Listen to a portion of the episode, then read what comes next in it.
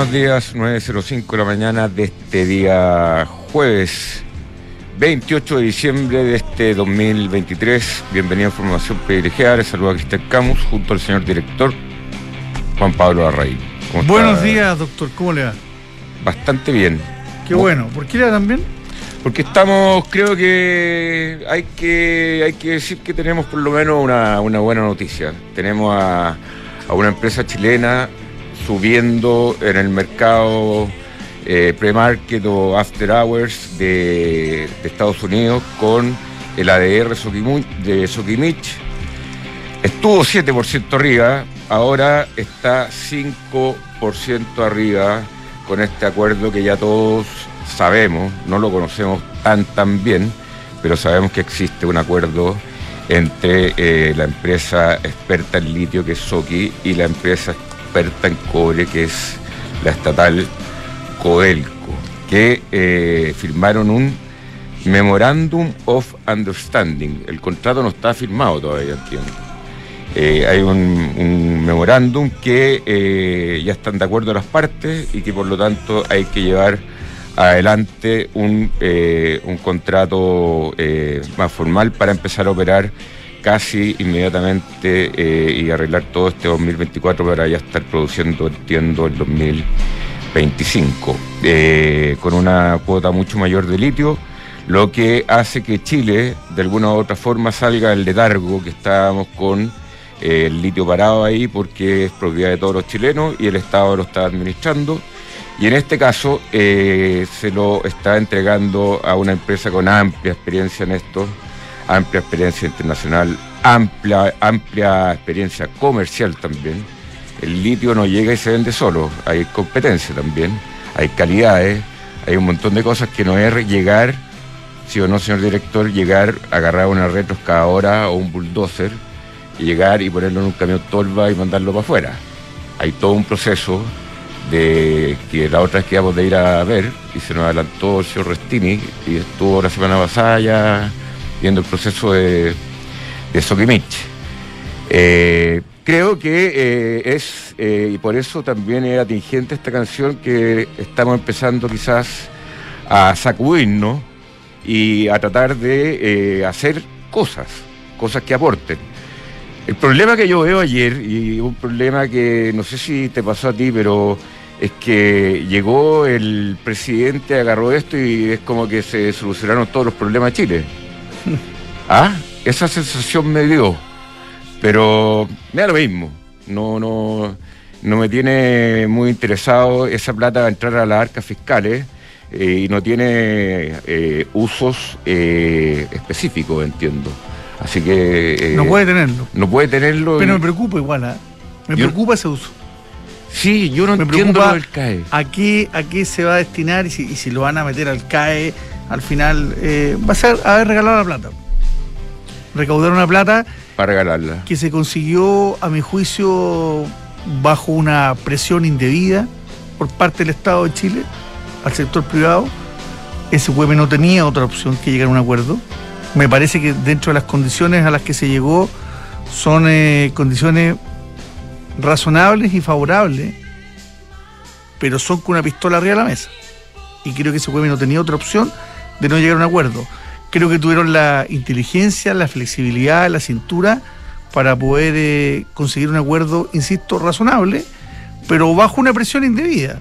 Y eso, eso a mí no me parece, no me parece bien como, como método.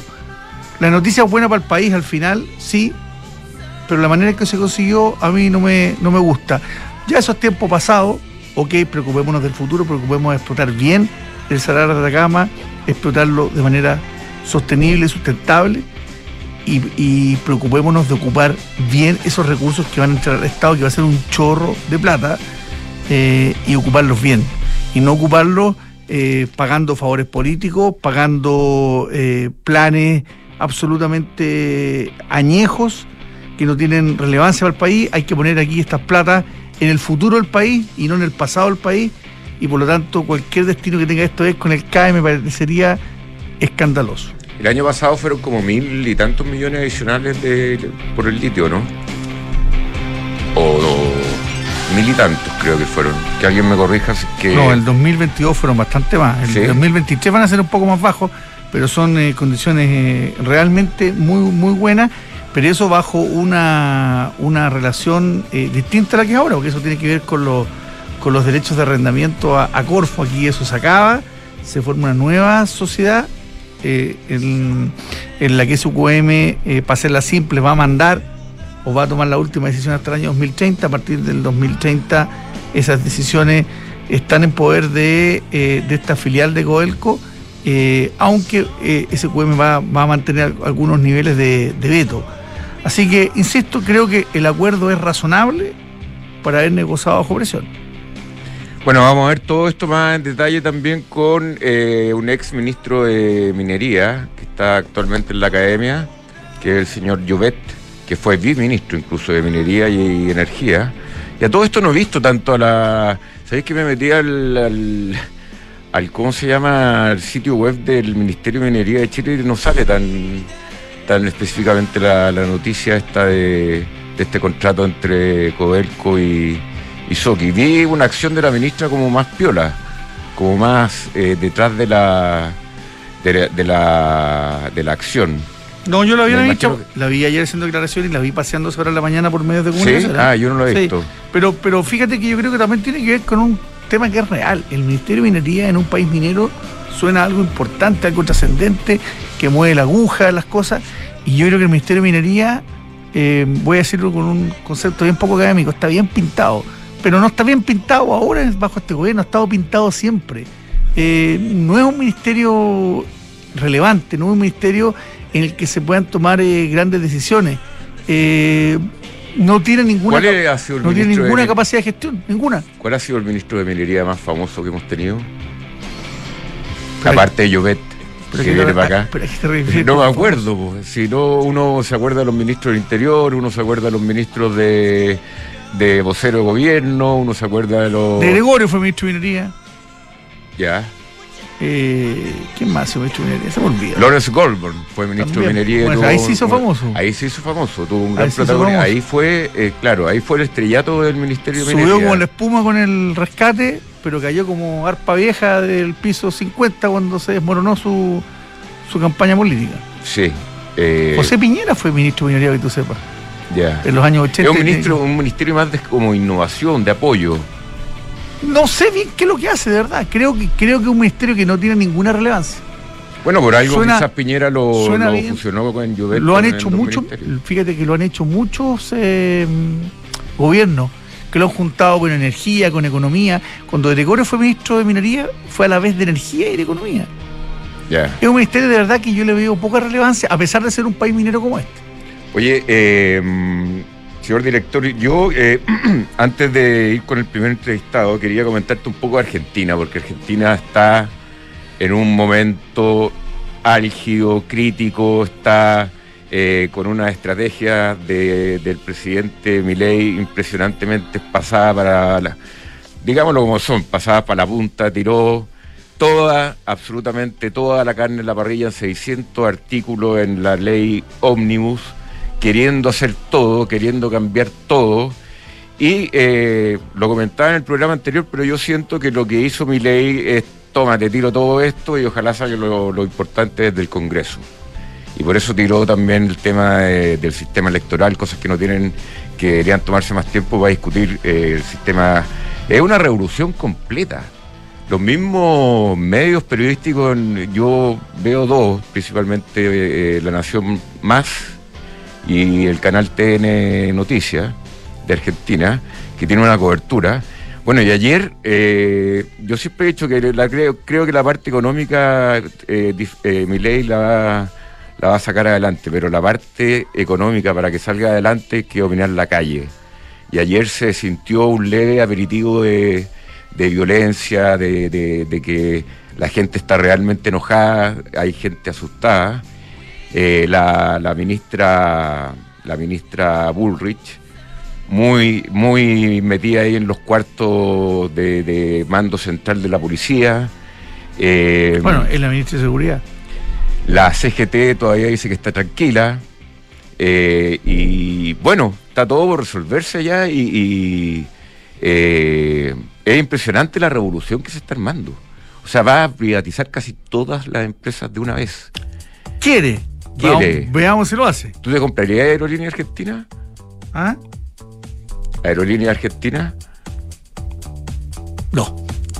Me, me, me, costaría comprar un billete de avión en Aerolínea Argentina. ¿Y si te dicen, oiga, usted quiere ser CEO de Aerolínea Argentina?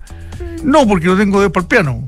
Ya. Pero, pero, pero una empresa a la que me gustaría darle tiempo, que la tome a alguien que sepa, que la dé vuelta, que la modernice, que la haga eficiente y a partir de ahí podría hacer alguna apuesta.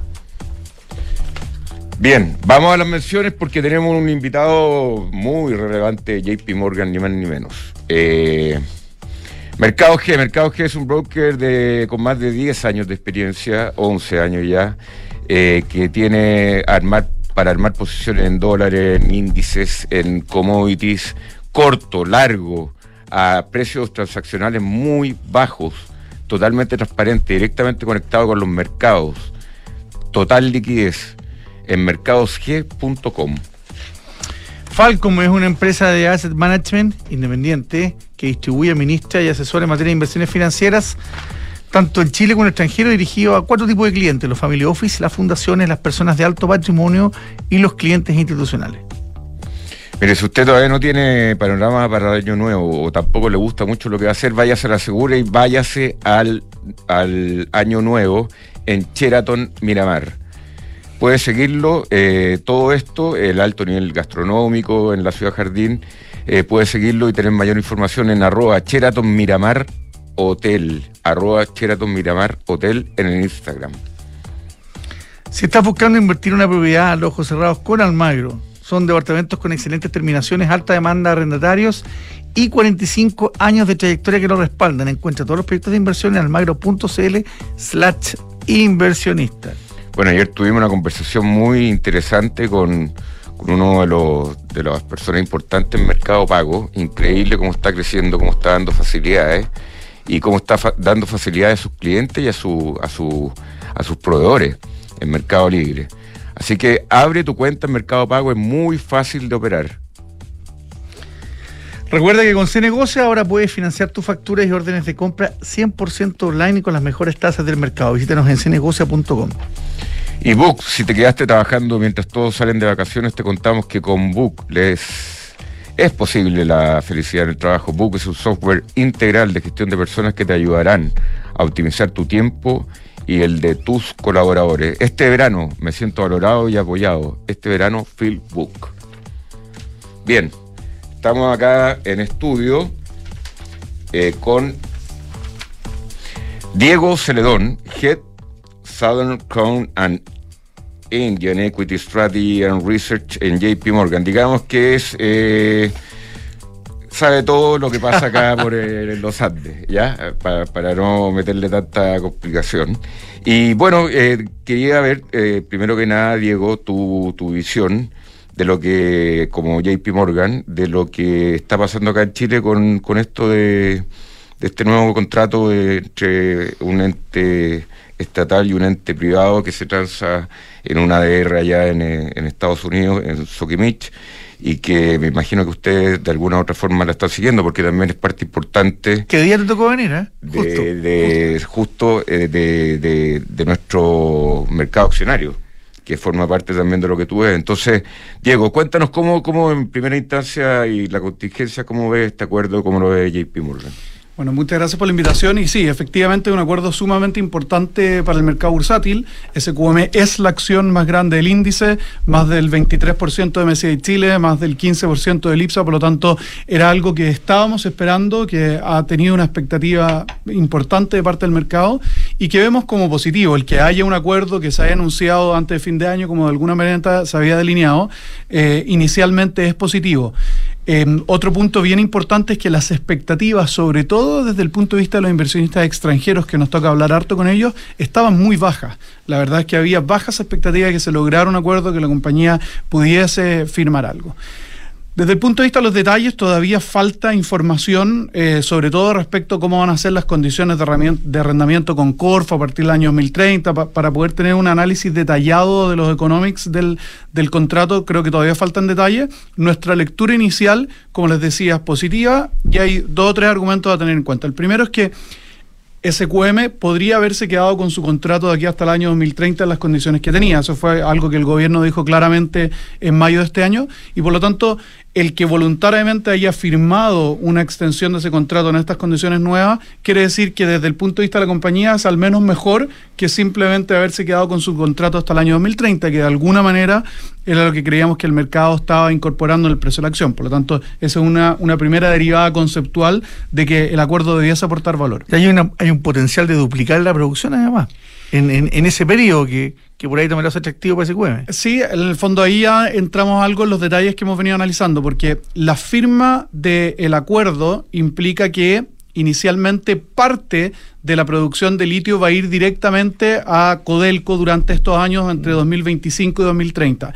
Y entonces, eh, si uno empieza en los números, es probable que ese aumento de producción de alguna manera vaya compensando, al menos inicialmente, este pago, entre comillas, que se va a ir haciendo Codelco. Por lo tanto, es, poco probable ver, eh, sobre todo en los primeros años, 2025, 26, quizá incluso 27, una, que, se duplique la producción.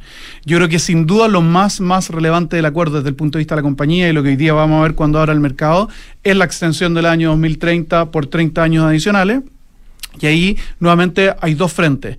El, primero es que obviamente tú tienes hoy día el 50% de, de algo que antes no tenía. Eso obviamente tiene un valor presente que creemos positivo para la acción. Inicialmente lo, hemos estimado en cerca de 2 mil millones de dólares. O sea, respecto a los niveles actuales, algo en torno al 20% de, de upside adicional, por decirlo de alguna manera, con la, con la firma de, última línea. del acuerdo. de valor presente. Ya. Eh, le, agrega a nuestro precio objetivo cerca de un 20% una, una, duda respecto a los horizontes de inversión que ven ustedes, porque el 2030 ya está al lado. O sea, ya el 2030, viendo cómo pasó este año, está al lado, pero cuando pensamos en el 2060 que se va a acabar esto, eh, se piensa y se hace una perpetuidad diciendo que esto va a seguir igual? ¿Cómo, cómo, cómo lo evalúan para En la mayoría de, de nuestros modelos lo que hacemos es proyectar 10 años, por lo tanto, como bien dices tú, el 2030 ya entra oficialmente dentro de esos años específicos que se proyecta. Y normalmente del año 10 en adelante se hace, como bien dices tú, una perpetuidad o un múltiplo de salida dependiendo de las características del negocio o de la compañía que uno esté analizando. Por lo tanto, independiente de, nuevamente, si esa perpetuidad uno lo termina el 2060, el valor presente de ese flujo que va a ser nuevamente en 50 años más te genera una variación muy mínima en el precio. Para todos los efectos, esos 30 años de extensión es prácticamente como si lo extendiera de manera perpetua. Diego, el valor de la acción de SQM estaba eh, muy castigado respecto al, récord que llegó, que superó los 100 mil pesos, ahora estaba en casi 54 mil. Em, es esperable, más allá de, que todavía no se conoce en detalle, que el premarket algo dice, pero tampoco no son no, es un alza espectacular como ayer se, se comentaba en muchos chats.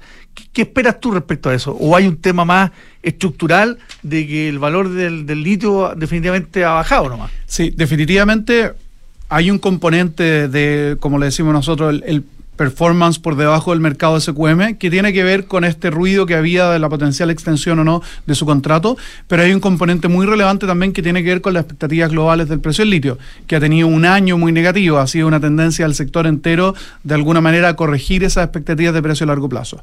Y entonces lo que vemos hoy en la reacción de mercado es, por un lado, el impacto que pueda tener este aumento de producción en esas expectativas de precio del litio, que afecta de alguna manera al sector en su totalidad, y la segunda derivada, que es que al ver el, acuerdo, y nuevamente todavía, y vuelvo a hacer el disclaimer con una falta de detalle importante, pareciera ser un acuerdo que es principalmente beneficioso para Codelco en términos económicos. Y en ese sentido, yo nuevamente vuelvo al comienzo. El, solo hecho de que SQM haya firmado quiere decir que probablemente es más positivo desde la perspectiva de la compañía que haberse quedado con su contrato. Eso ya es algo bueno. Al menos menos malo que, lo, que, el horizonte que tenía concreto. Pero, pero quizá podrían haber habido otros términos o eventualmente los vamos a conocer cuando salgan los detalles que sea aún más beneficioso. Mi perspectiva es que la acción debiese reaccionar de manera positiva, sobre todo respecto al resto de las acciones de litio. Y eso es algo súper importante que hemos venido comentando en nuestro optimismo de SQM. SQM tiene un castigo en valorización entre 30 y 40% respecto a sus comparables globales de litio. Y ese descuento en valorización nosotros lo atribuimos principalmente a este ruido que el 2030 su licencia terminaba. Eso de alguna manera debiese acotarse. Entonces, como, como decimos en la industria, como, como par relativo, hace sentido tener más exposición a SQM versus el resto de las acciones de litio, porque ese gap en valorización creemos nosotros debiese achicarse. Pero la reacción hoy, creemos, debiese ser positiva. Bueno, todo esto también... Eh en base a una creencia de que el litio es algo importante, relevante, que, la revolución del litio, que todo va a ser de litio. ¿Cómo ven esa parte en JP Morgan? Sí, volviendo al punto de que este año las acciones han caído principalmente por esa caída en expectativa de precios del litio. Nosotros estamos más bien en el lado optimista de precios de largo plazo de litio. Y por eso es que oficialmente tenemos una recomendación de overweight en SQM. Teníamos SQM en nuestro portafolio recomendado incluso antes de, de la firma de este acuerdo. Y eso pasa, como bien dices tú, por las expectativas de uso del litio en el futuro. La verdad es que nosotros tenemos un equipo en Australia que proyecta oferta y demanda. Y creemos que hay un componente de demanda de litio que por lo menos por los próximos 5 o 10 años debiese ser difícil de cambiar, porque de alguna manera cuando uno piensa en las amenazas al litio es que surge una nueva tecnología, ¿no? Otro mineral, otro metal que pueda almacenar energía de mejor manera, que las baterías sean reemplazadas. Por ejemplo, con el tema del salitre. Eh, Está ahí al lado de la zona también. De hecho. Eh, pero en ese sentido lo que uno ve es de alguna manera un compromiso de inversión muy grande de gran parte de estos demandantes de litio asociado a esa tecnología. ¿A qué me refiero? Tú tienes, por ejemplo, una gran cantidad de modelos de autos desarrollados que toman gran cantidad de dinero, gran cantidad de años para llegar a producción que están de alguna manera vinculados a esa demanda por litio. Y por eso nos hace pensar que, claro, quién sabe qué va a pasar 10, 15, 20 años más, pero tú tienes al menos este primer ciclo de inversión que ya lo hemos visto, todos vemos como acá incluso en Santiago ya cada vez se ven más autos eléctricos, tú vas a mercado desarrollado, definitivamente todas las marcas de autos eh, han optado por esa línea de desarrollo, más que por el hidrógeno, más que por otras tecnologías. Entonces en ese sentido creemos que la demanda debiese mantenerse sólida eh, y por lo mismo proyectamos un nivel de precio del litio atractivo para compañías como SQM. Ahora, aunque no es una compañía que tenga acciones y por lo, por lo tanto probablemente ustedes no la siguen de esa perspectiva, pero sí tiene deuda internacional, tiene bonos, es Coelco, ¿qué, qué es, con la información disponible hasta mm. ahora, eh, pero aquí lo recomendable eh, es que esto se consolide en Codelco, que sea una filial 100% distinta, que tenga otro gobierno corporativo. ¿Qué es lo que es lo, más, lo más adecuado para esto? Por lo que entiendo preliminarmente, eh, efectivamente Codelco consolidaría la operación a partir del año 2030, cuando todo más formalmente... Cuando tenga el 0,1 más. Exactamente, el 50 más una acción, digamos, eh, y por lo tanto efectivamente empezaríamos a verlo dentro del balance Codelco. Ahora, la otra derivada, y que también es un punto relativamente positivo del acuerdo eh, desde el punto de vista SQM, es que toda la inversión tanto operacional como de activos fijos de la compañía, va a ser hecha a nivel de la empresa operativa y en donde de alguna manera esa empresa va a tener que endeudarse o como está en el acuerdo va a tener que levantar capital en alguna fórmula que ambas partes, ambos socios estén de acuerdo y por lo tanto, dado que los niveles de inversión en litio siguen van a tener que ser relativamente altos en el futuro, no necesariamente esto mejoraría la hoja de balance de Codelco en largo plazo. Eh, hay que ver eh, efectivamente cuáles son esos requerimientos de capital que la empresa hay temas que hay temas ahí que despejar ¿ah? lo, lo, comentaban en Lemo en recién me hizo mucho sentido. Eh, esto sí se termina formando parte de un único paquete dentro de Coelco y los trabajadores de Coelco que tienen sindicatos muy poderosos y muy agresivos consideran los números totales en un negocio en el que no van a tener nada que ver y terminen capturando esa renta. Entonces, también son temas a, despejar de manera importante. Sin duda. Sin duda que sí. Claramente ya ese nivel de detalle para nosotros está totalmente ausente. Eh, como te decía, tenemos incluso detalles más generales que todavía nos falta para aclarar. Y creo que uno muy importante, quizá el más importante para nosotros en ese sentido, es que tú ya tienes cuál va a ser la estructura operativa en este nuevo contrato entre 2030 y 2060, si es que finalmente se aprueba el acuerdo pero no sabes cuál va a ser nuevamente las condiciones del arrendamiento del salar. Se mantienen las condiciones actuales, va a haber una nueva negociación, quiénes son las partes en esa negociación. Es una parte muy relevante desde el punto de vista nuevamente de, los economics para ambas partes del acuerdo. Oye, Diego León de JP Morgan, ¿cómo, cómo ven en, en, en, el mercado ahí en Wall Street los ADR que tienen asociación con empresas estatales? A ver, desde el punto de vista de gobierno corporativo siempre es un riesgo invertir en una empresa estatal porque están vinculadas al ciclo político. Y eso es un hecho y es muy claro en el caso de Petrobras, es muy claro en el caso, claro en el caso de Ecopetrol, muy claro en el caso de IPF, todas ellas compañías energéticas gigantescas en el resto de la región. Y lo que normalmente sucede cuando tú eres accionista minoritario de una empresa estatal es que tiene un castigo en valorización respecto a una compañía muy similar que no tiene eventualmente esa exposición al ciclo político de, de, cada país. Por lo tanto, lo que siempre hemos venido diciendo cuando nos preguntan por empresas estatales, ser minoritario en una empresa estatal tiene valor esa empresa, dependiendo obviamente del rubro en el que operen, qué tan bien o mal manejada está, cuál es los de su gobierno corporativo, tiene valor y potencialmente uno puede coinvertir de alguna manera con cualquiera de, estos distintos gobiernos o estados. Sin embargo, nuevamente posee un riesgo más alto y por lo tanto debiese tener un castigo respecto a lo que tú normalmente estás dispuesto a pagar. Las políticas de dividendos de las empresas estatales en general, ¿cómo es en Chile? Depende mucho de, de, cada compañía. En el caso de Codelco tiene... al final, tiene, por más gobierno corporativo que tengan, tienen instrucción clarita desde Hacienda. Sí, eh, obviamente tiene que haber un traspaso de, los flujos para que el Estado pueda efectivamente incorporarlo en, su presupuesto de la nación. Y, nuevamente hay distintos modelos. En el caso, por ejemplo, de Ecopetrol, el modelo tradicional de dividendos. Cierra el año, la compañía tiene un nivel de utilidad y se distribuyen esos dividendos durante el año siguiente. Eh, pero también pasa mucho en los que el caso en los cuales tú tienes impuestos, royalties o de alguna manera una forma de eh, pago adicional simplemente por ser una compañía estratégicamente muy relevante. Pero en este caso no, hay royalty En este caso, hasta el, pago. está, fuera. Está el pago, claro, está fuera de la mm. ley de royalty por no estar concesionado con, el resto de minería.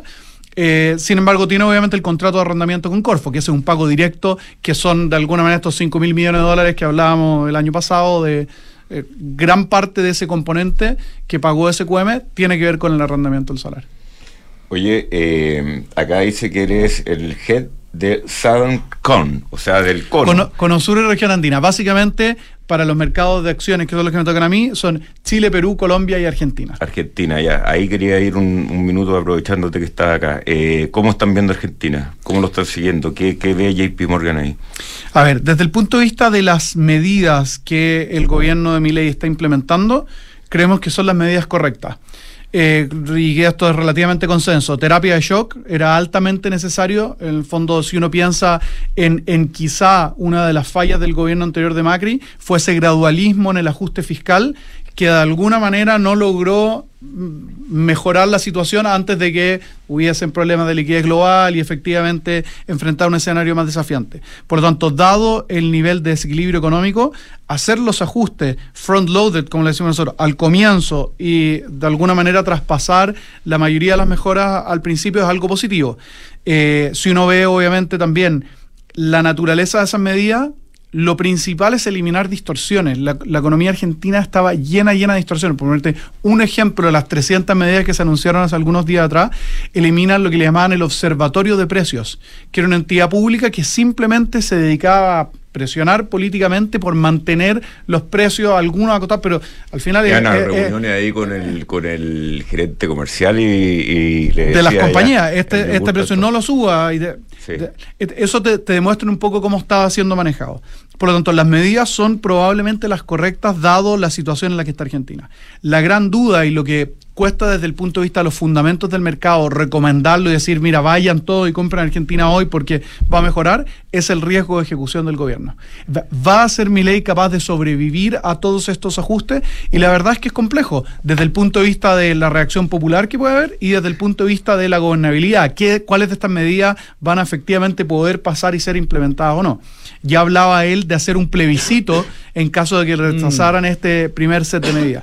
Por lo tanto, Riesgosa medida política además, po. ya te expones a un... sin duda, a, A un a- voto popular. O sea, Pero- JP Morgan, eh, yo quería hacer una pregunta final. ¿Cuánto pesa Chile versus Argentina en el Cono Sur? Como mercados. A ver, la respuesta tiene una parte cuantitativa y una cualitativa. La cuantitativa es que Chile hoy día es más o menos entre el 5 y el 6% de Latinoamérica y Argentina cero. Argentina, bajo todos los índices, los benchmarks, está clasificado ni siquiera como mercado fronterizo, como mercado independiente le llaman. Por lo tanto, algo de lo que podría pasar es que Argentina entre al índice, si es que se levantan los controles capitales, algo que podríamos ver eventualmente 2024, y el peso relativo inicial probablemente sería menos de un tercio Argentina versus Chile, dado los tamaños actuales en el día a día de los inversionistas, o sea, las preguntas que recibimos. Obviamente, últimos cuatro años Argentina ha sido casi cero, Chile tiene un componente muy grande, hoy empieza a equilibrarse, hay mucho interés en Argentina. Eso, los últimos, gente- me- los últimos meses. sin duda que sí, particularmente desde la elección de Milei, la gente quiere entender qué es lo que está pasando y algo que hace sentido para llevarlo un poco a portafolio es que, claro, yo te decía, con ese riesgo de ejecución es muy difícil decir compra Argentina, no, claramente hay un riesgo muy alto, pero empieza a hacer sentido tener algo de exposición. Pero hay En- apetito de verdad, real, porque, porque los que han entrado y, y cuando hubo esa ventana de normalidad con Macri, también lo terminaron pasando mal Perdieron mucho dinero, la gran mayoría. Eh, por lo tanto, la gente está muchísimo más cautelosa. Pero volviendo a tu pregunta, sin duda de los manejos de portafolio más riesgosos, hedge funds, hay, eh, a eso se dedican, hay mucho apetito, sobre todo también en el mundo de renta fija argentina, que siguen muy descontados los bonos. En el mundo más tradicional hay un apetito moderado. ¿Qué, significa eso? Yo antes no tenía ninguna acción en mi portafolio latinoamericano de Argentina, quiero tener algo. Y en ese sentido, la acción que nosotros estamos recomendando dentro nuevamente de este mundo más cauteloso es IPF, es la acción que vemos más defensiva, más protegida respecto a una depreciación de la moneda. Por lo tanto, si uno quiere tener algo de exposición, probablemente IPF, creemos nosotros, sería la, la mejor forma. Oye, muy bien, Diego Cereón, hubiésemos seguido, pero. Eh, No, pero la no ganó el tiempo, tú sabes. eh, eh, ¿Sigue vivo algún J- eh, heredero de JP Morgan o no? Es una buena pregunta. En la historia de JP no Morgan. quiero, no quiero inventar, así que me imagino que sí, al final es una familia que... Pero, pero hoy día JP Morgan es una corporación, en la base de accionistas... Muy amplia. O sea, Estados Unidos se, iluminó gracias a JP Morgan y eh, eh, Edison. Tú sabes que el dueño de, la, de impresores Morgan, que ya no existe, un- la, la absorbió Mercurio en un proceso de quiebra, se llama Juan Pablo Morgan. Y le dicen, JP, JP Morgan. Morgan. Sí. así que si lo quieres conocer, vive en Chile. Y Morgan Stanley no tiene nada que ver. Nada que ver. Ya, perfecto. Competidor. Muchas gracias. Gracias, Diego. Ah, muy ah, claro y muy entretenido. Está muy bien. Que te vaya bien. Bien. Eh, está entretenido. Econorrent. Bueno, si no está, tómese un avión, haga el e-check y súbase directo a un auto y váyase donde quiera con Econorrent. En un auto buenísimo, lo, lo puede llegar a suspender, nuevo. Y llega y no hace ningún trámite, no le ve la cara a nadie, se baja el avión y toma el auto en Econorrent. Frontal Trust es especialista en activos alternativos, ofrece inversiones atractivas y rentables de mediano a largo plazo, gestionada por expertos en los sectores de private equity, deuda privada, infraestructura y agribusiness. Ingresa a frontaltrust.cl, invierte con confianza, invierte en Frontal Trust. Bueno, Baby y Polo eh, son un pingüino y una pajarita, que ya están pololeando porque eh, han viajado con Santander Latam Paz. Pueden volar como nunca. Ahora acumulan millas de todas sus compras, las canjean por el destino que quieren y disfrutan de increíbles beneficios que harán siempre pregunten. ¿Y si nos vamos de viaje? Eso es lo que le dice Baby y Polo. Súbate ahí a Santander Latam Paz. Conoce la variedad de modelos Ducati con la máxima tecnología y sofisticación. Aprovecha las últimas unidades disponibles a precios muy especiales. Visítanos en Avenida Las Condes 11.412 o en ducatichile.cl. Y si usted quiere hacer un, un tema de inversión inmobiliaria y quiere, la quiere diversificada, eh, líquida, eh, con distintas fuentes de, de ingreso en UF, todo en Independencia Rentas Inmobiliarias. Eh, la auditoría ayuda a obtener grandes resultados y en PwC están convencidos de esto. A través de datos confiables y procesos rigurosos logran que tu empresa alcance el siguiente nivel. Informes ESG, gestión de riesgos y transparencia digital. Visita pwc.cl. Bien, estamos en línea con Juan Carlos Llobet, decano de la Escuela de Negocios de la UAI. Estoy viendo que tengo intereses creados ahí porque tengo un hijo que está saliendo. Y ex ministro de Minería eh, y Energía también. Juan Carlos, ¿cómo estás? Hola Juan Carlos. Buen día. ¿Cómo, te va? Muy buenos días. ¿Estás como contento, orgulloso, enojado con este contrato? ¿Cuál es tu opinión? ¿Qué contrato? Eh, El, el Con el- memory ah, uno supone que el DCQM con el Codelco. Understanding, el MOU. Sí, me imagino. Eh, yo creo que yo creo que es una buena noticia.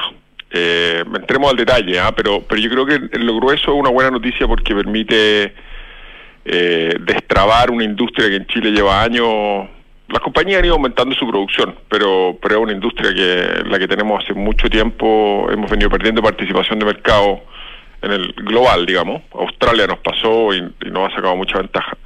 Y creo que este acuerdo permite destrabar eso. Eh, creo que es un buen acuerdo para SQM. Eh, el mercado hoy día, no sé si lo están viendo en línea, pero creo que iba más de 5% arriba Sí. SQM. Sí. Eh, es es difícil atribuir solamente a esto, ¿no? Porque están pasando muchas cosas, pero, pero yo creo que es bueno para SQM y creo que es bueno para Codelco también. Eh, le permite a Codelco entrar con un socio que entiende a un negocio que Codelco no entiende, que es el negocio del litio. Eh, entonces yo creo que lo grueso es un buen acuerdo. Eh, creo que es una solución pragmática y políticamente bueno para el gobierno también, encontrar una manera astuta, me parece, de, de llevar adelante una negociación políticamente muy sensible por quién es la contraparte y la historia que tiene la compañía. Eh, SQM es una gran compañía desde el punto de vista operacional, comercial, en la explotación, pero conocemos que tiene una historia, digamos, por otras razones complicada, entonces es una buena, fue una buena manera de tener esa negociación que de otra manera hubiera sido más politizada, digamos. Entonces yo creo que lo grueso es un, es un buen acuerdo. Eh, hay muchos detalles todavía que discutir, pero yo creo que lo grueso es un, es un buen acuerdo para, para el país, digámoslo así. ¿Cómo, ¿Cómo se compara este acuerdo, eh, Juan Carlos, con eh, una lo, lo, lo que tú eh, quizás postulaste en el gobierno de Sebastián Piñera versus una licitación del litio? ¿Hubiese ganado más plata a todo el mundo o no? ¿O este acuerdo es mejor?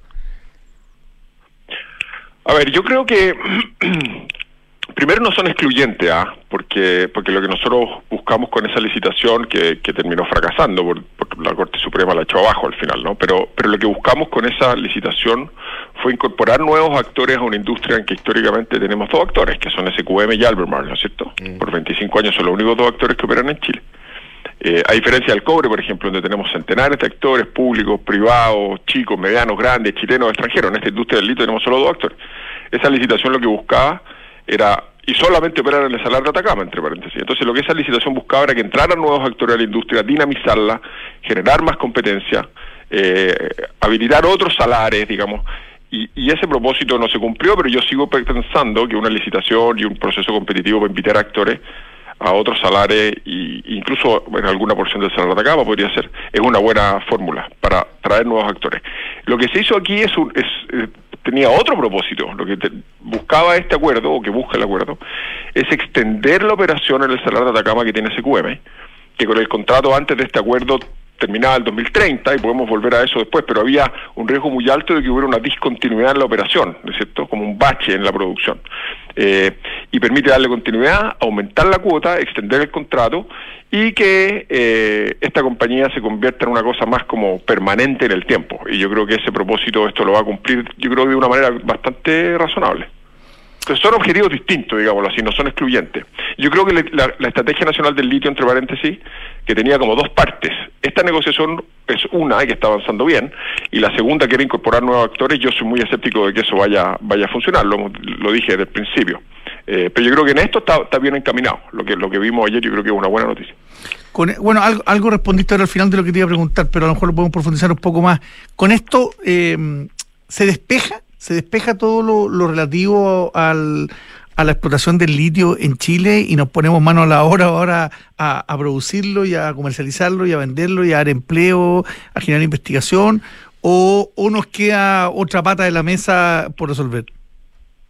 No, como decía recién, no, nos queda otra otra pata de la mesa por resolver porque porque tenemos que encontrar buenas maneras de atraer otros actores. Eh, como decía, tenemos solamente dos actores y tenemos que, que lograr que, que entren nuevos actores, que exploren litio en, en los salares que, que tenemos eh, cosa que hoy, día, que hoy día no ocurre, ¿no es cierto? Mi sensación ahí, Eh, Juan Carlos, perdón, Sí. es que, eh, perdona que me metí... Que no lo dejaste responder, Ya, pues. déjalo responder, perdón.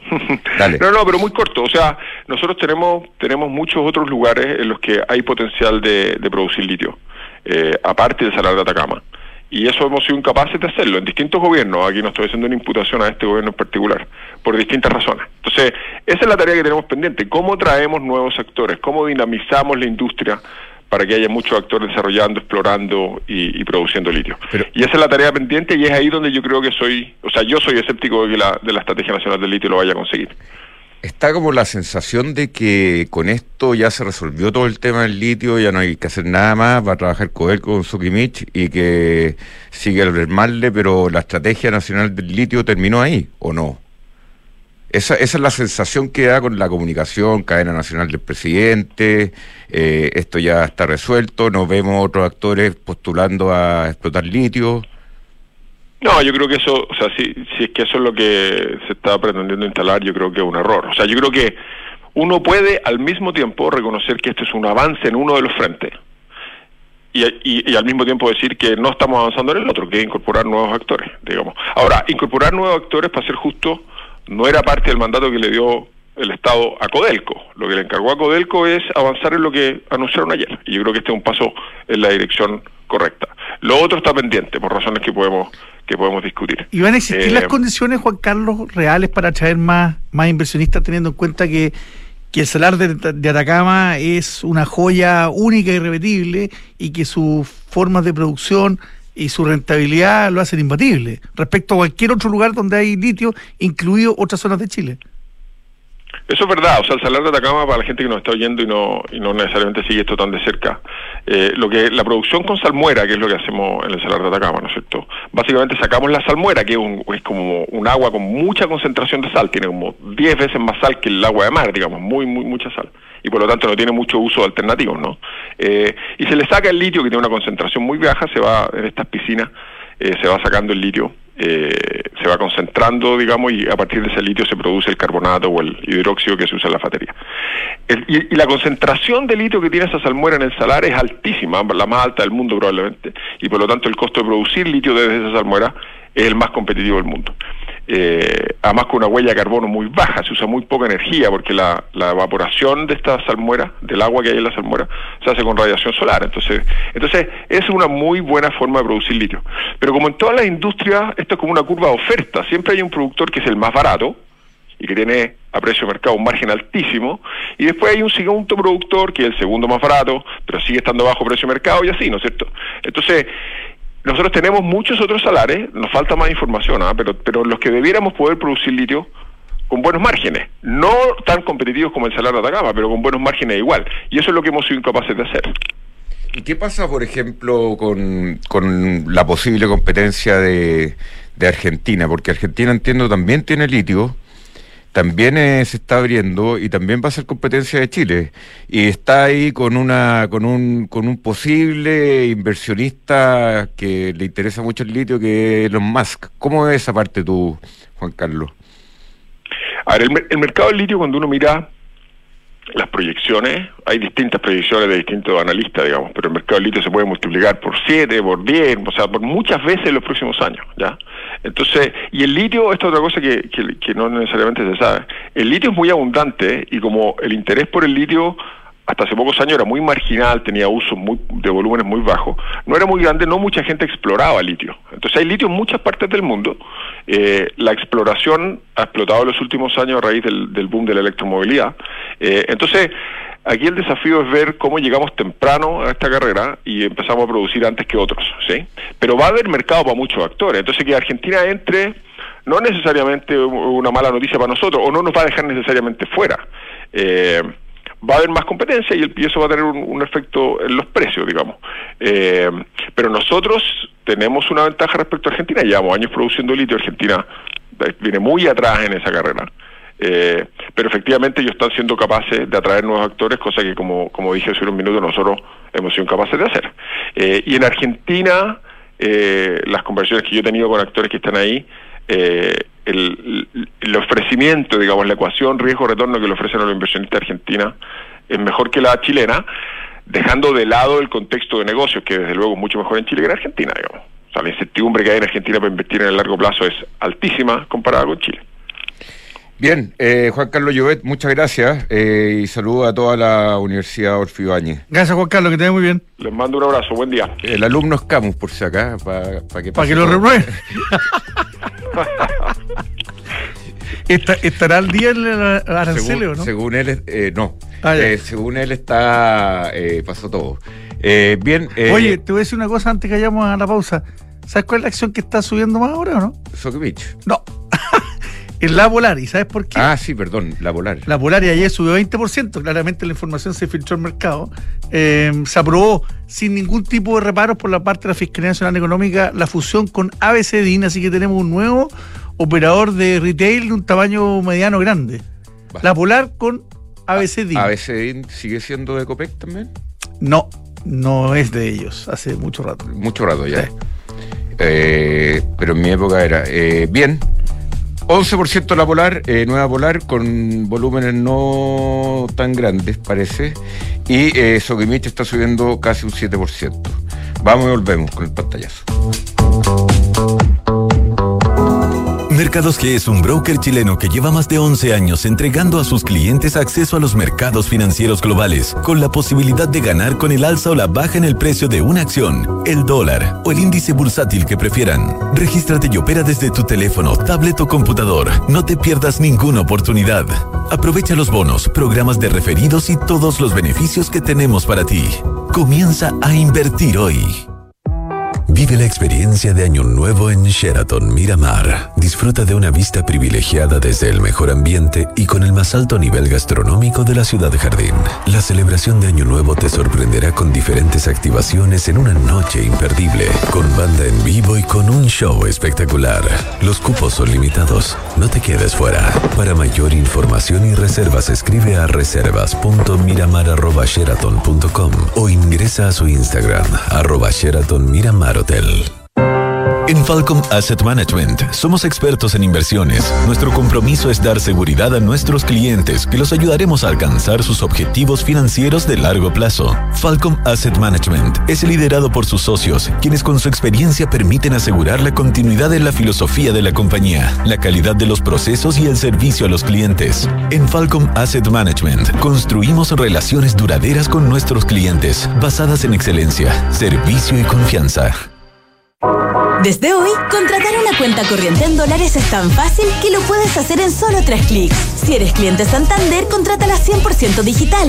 Una cuenta con la que podrás comenzar a guardar tus dólares para transferir al extranjero, recibir transferencias en dólares, comprar y vender dólares online e invertir en mercados internacionales y mucho más. Conoce más y contrátala en www.santander.cl. Santander, tu banco.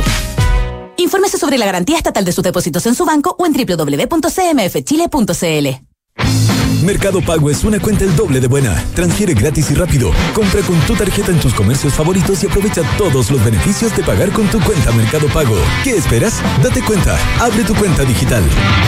Llega el verano y empieza el caos para recursos humanos. Todos pidiendo vacaciones. ¿Cuántos días me quedan? ¿Puedo adelantar días? ¿Y el bono? Y los que se quedan trabajando preguntando por sus beneficios. ¿Cómo era el convenio del gimnasio? ¿Cuál es el restaurante con descuento? Ya sí, pero con Book, ser feliz esta temporada es más fácil. Tengo toda mi gestión de personas en un mismo lugar y así puedo usar mi tiempo en lo más importante, las personas. Este verano me siento apoyada y motivada. Este verano, I feel Book. Wow. Book crea un lugar de trabajo más feliz. Descubre nuestro software de gestión de personas en buk.cl. Invertir en un departamento no es fácil. Miles de dudas te saltan en un momento. ¿Que, ¿En qué comuna compro? ¿En cuánto lo puedes arrendar? Pero con Almagro me fui a la segura. Es que cuando me dijeron que aseguraba la rentabilidad de mi inversión, porque según los brokers de propiedades, los departamentos Almagro son los primeros en ser arrendados y que permite tener arrendatarios responsables y de calidad, la respuesta fue fácil. E invertí a ojos cerrados. ¿Quieres saber cómo lo hice? Entra a almagro.cl slash inversionista. Almagro se negocia es número uno en soluciones de abastecimiento para tu empresa. Con más de 25 mil proveedores conectados en línea, Se Negocia cuenta con soluciones digitales para tus licitaciones, portal de compras, gestión de contratos, financiamiento y pago de proveedores. Visítanos hoy en cenegocia.com. Se negocia. Innovación en compras y abastecimiento. Independencia Rentas Inmobiliarias, la cartera de propiedades que ha generado los mayores y más estables flujos desde 1990. Fortalezca y equilibre sus ahorros, invirtiendo en Fondo Independencia Rentas Inmobiliarias, diversificado en activos logísticos y comerciales con rentas en UF. Reciba trimestralmente sus dividendos. Consulte por Cefin Rentas a su corredor de la bolsa. ¿Has escuchado la frase que dice, la confianza es la nueva divisa de los negocios? En PwC creemos en esa premisa, pues estamos convencidos que, al administrar una organización con la confianza en el centro, estás garantizando su éxito a largo plazo. En PwC reunimos el mejor talento multidisciplinario con tecnología de última generación. Conoce más en pwc.cl.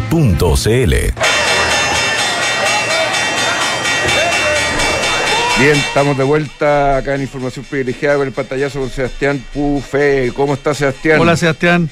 Hola Cristian, Juan Pablo, ¿cómo están? Bueno, el mercado se alegra un poco lo de Soki. Hablaban de que podía subir mucho más, pero está subiendo un 6,17%. Sí, sí, sí, se, se, se pegó un- un- una buena subida con la noticia.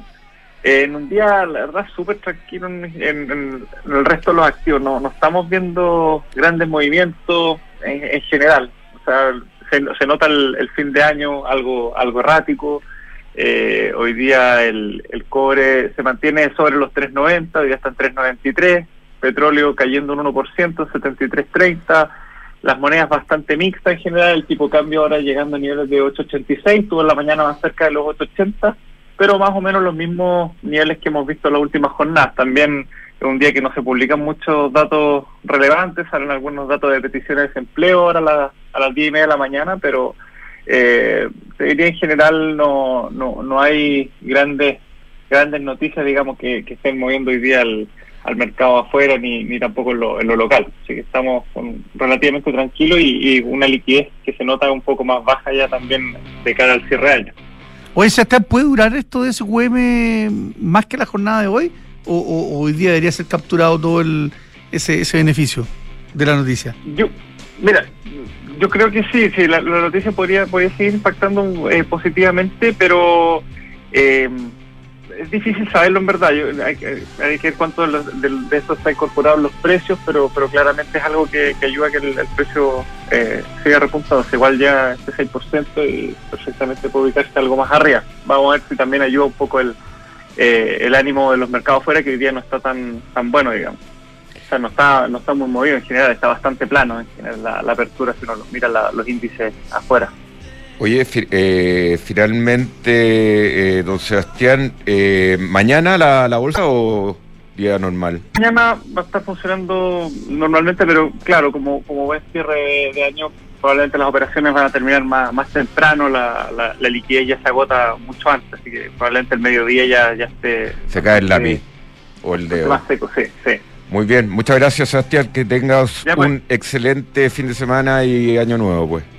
Igualmente. Que te vaya bien, Sebastián. Nos Gracias. vemos el próximo Muy año. bien, gracias. Hablamos el próximo Nos vemos, año. sí. Bueno, señor Hablamos director. Chao. nosotros también nos vemos el 2024, Eh, ojalá, pues, doctor. ojalá. ¿O no? Sí. Ah, ya. Listo, chao.